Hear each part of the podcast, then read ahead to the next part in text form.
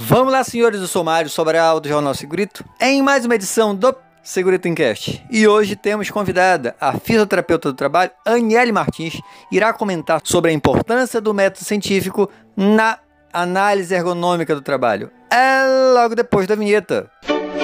Segurito, segurito, segurito, segurito, segurito, segurito, segurito, segurito.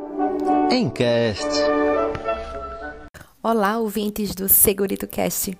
Muito obrigada pelo convite, professor Mário. Meu nome é Aniele Martins, eu sou fisioterapeuta do trabalho, atuo com ergonomia desde 2007.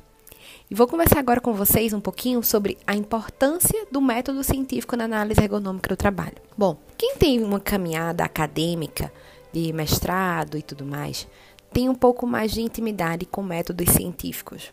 Quem não tem, acaba considerando que o método científico é algo distante do nosso dia a dia, mas na verdade não é. E a importância da gente compreender isso e aplicar na nossa análise ergonômica permite que ela tenha um pouco mais de validade para o leitor. Então vamos compreender e desmistificar um pouquinho. Olha só, o que é um método? Um método é todo processo organizado, sistemático, lógico que você aplica em qualquer coisa da sua vida. Se todas as vezes que você acorda, você desliga o despertador, vai ao banheiro e toma café para ir trabalhar, você construiu um método, um método sistemático, um sistema de organização do teu início de dia. E o que é um método científico então? É esse processo organizado para fazer ciência, para responder uma pergunta que surgiu de uma observação. Então perceba que tudo isso a gente pode aplicar na nossa vida mas especialmente na análise ergonômica. Toda empresa, antes de contratar alguém para realizar uma análise ergonômica, ela observou uma necessidade e ela trouxe uma pergunta. Essa pergunta é que o ergonomista, a pessoa que vai realizar a análise ergonômica do trabalho, vai responder.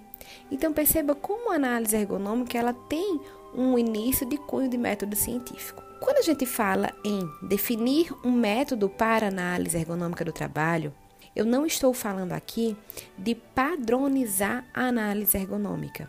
Na minha opinião, a análise ergonômica do trabalho, ela é viva, orgânica e ela é personalizada de acordo com a demanda do cliente. Mas quando eu digo definir um método, eu penso em sistematizar a análise ergonômica do trabalho. Isso quer dizer que é torná-la organizada e lógica, ao ponto que o leitor compreenda o porquê surgiu a necessidade de realizar a análise ergonômica, como foi realizada, como chegaram aos resultados e qual é a conclusão daquela pergunta inicial, qual a resposta à pergunta que deu início à análise ergonômica do trabalho. Então vamos compreender que estabelecer um método é como olhar um mapa. Bom, eu estou no meu ponto inicial e quero chegar a um determinado local. Se eu ligar o Waze, ele vai me dar diversas possibilidades. Ele vai perguntar se eu quero considerar sinais, se eu quero considerar trânsito, se eu quero considerar pedágio.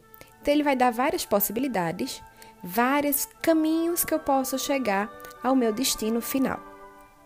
Então, eu vou observar e vou decidir. Eu quero ir por este caminho. De acordo com o que eu tracei de prioridade, eu vou seguir esse caminho. Eu não quero pagar pedágio, mesmo que para isso eu tenho que andar a 60 km por hora. Eu não quero pagar pedágio. Então eu fiz uma decisão e eu escolhi um caminho a seguir. Eu defini um método. Então, quando a gente pensa em transportar um método científico para análise ergonômica, quer dizer que eu vou fazer uso das etapas de uma pesquisa científica para construir a minha análise. Então, a primeira coisa é definir uma problemática. Definir problemática quer dizer levantar a demanda do cliente. Essa demanda ela vem do RH, essa demanda vem da saúde, vem da segurança do trabalho, vem da medicina ocupacional. Essa demanda vem de onde? Vem da engenharia, vem da qualidade. Qual é o problema do meu cliente. Então, digamos que a empresa ela observou que aumentaram as queixas de dor lombar após a mudança de uma estação de trabalho. Então ela fez uma observação e agora segue a pergunta: será que a mudança do posto de trabalho está provocando o aumento das queixas de lombalgia? Ou será que os nossos trabalhadores não se adaptaram? Ou os nossos trabalhadores estão com alguns problemas é, de ordem pessoal e por acaso coincidiam com a mudança do posto? Qual a hipótese? Existe uma demanda existe uma pergunta a ser respondida. O posto de trabalho está adequado às características psicofisiológicas do trabalhador? Essa é a resposta que nós vamos procurar. Então, após definir a problemática, que é levantar a demanda do cliente, vamos agora construir o modelo da análise. O que, é que isso significa? Como eu vou responder a essa pergunta? Eu vou fazer entrevistas com trabalhadores, eu vou avaliar, vou fazer uma avaliação cinético-funcional dos meus trabalhadores, vou aplicar questionários, eu vou filmar o trabalhador realizando a sua atividade, eu vou gravar áudios, eu vou fotografar, eu vou fazer uma cronoanálise, ou eu vou fazer tudo isso, eu não vou fazer nenhuma dessas questões. Como eu vou analisar o problema? Então, isso é construir um modelo de análise. Em seguida, eu vou coletar os dados que é o quê? A partir do que eu defini como seria o meu modelo de análise, então agora eu vou aplicá-lo. Eu defini que seria entrevistas, então agora eu vou entrevistar o meu trabalhador. Eu decidi que eu iria filmar o trabalhador realizando as suas tarefas. Agora eu vou realizar essa filmagem. Bom, então sempre que nós vamos para a coleta de dados, quer dizer que eu já construí o meu modelo de análise. Eu já entendi qual o meu método. Eu olhei o mapa e eu vi quais os meus caminhos possíveis para chegar ao meu ponto de chegada e defini por que caminho eu iria. Agora eu liguei o carro estou seguindo esse caminho. Eu estou na coleta de dados. Após a coleta de dados, agora eu vou analisar as minhas informações. É quando eu vou construir o raciocínio lógico que me permita chegar a uma conclusão. E qual é essa conclusão? Responder ao meu problema inicial, responder à demanda que a empresa definiu como problema para a realização da análise ergonômica. Ao final de tudo isso, eu tenho sim uma pesquisa científica que agora eu vou montar em um modelo científico para entregue para a escrita da análise ergonômica. Então eu posso trazer ó, uma introdução. Nessa introdução eu vou colocar a análise global da empresa, que é aquela análise que o manual da NR17 sugere que você coloque. Eu tenho um outro tópico que é o objetivo.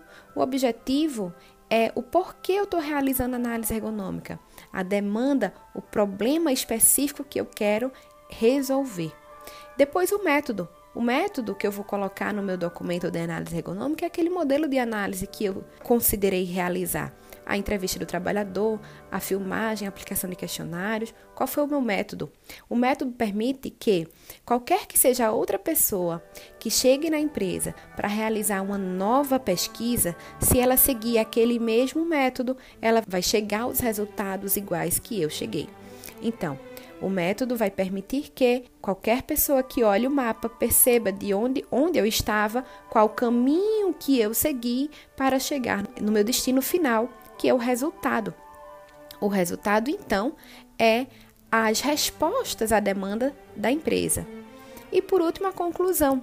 Eu digo que a conclusão da análise ergonômica é o plano de ação o plano de ação considerando as sugestões de melhoria, considerando as prioridades, considerando os riscos que foram encontrados. Bom, eu espero muito ter deixado aí uma pulguinha atrás da orelha de quem nunca realizou esse procedimento científico, esse método científico na análise ergonômica. Para quem já faz, espero que tenha validado aí o que você pensa sobre o assunto. E se não, por favor, vamos discutir um pouco mais sobre isso. Mais uma vez, muito obrigada por você ter escutado até aqui. Muito obrigada pelo convite, professor Mário. E até a próxima.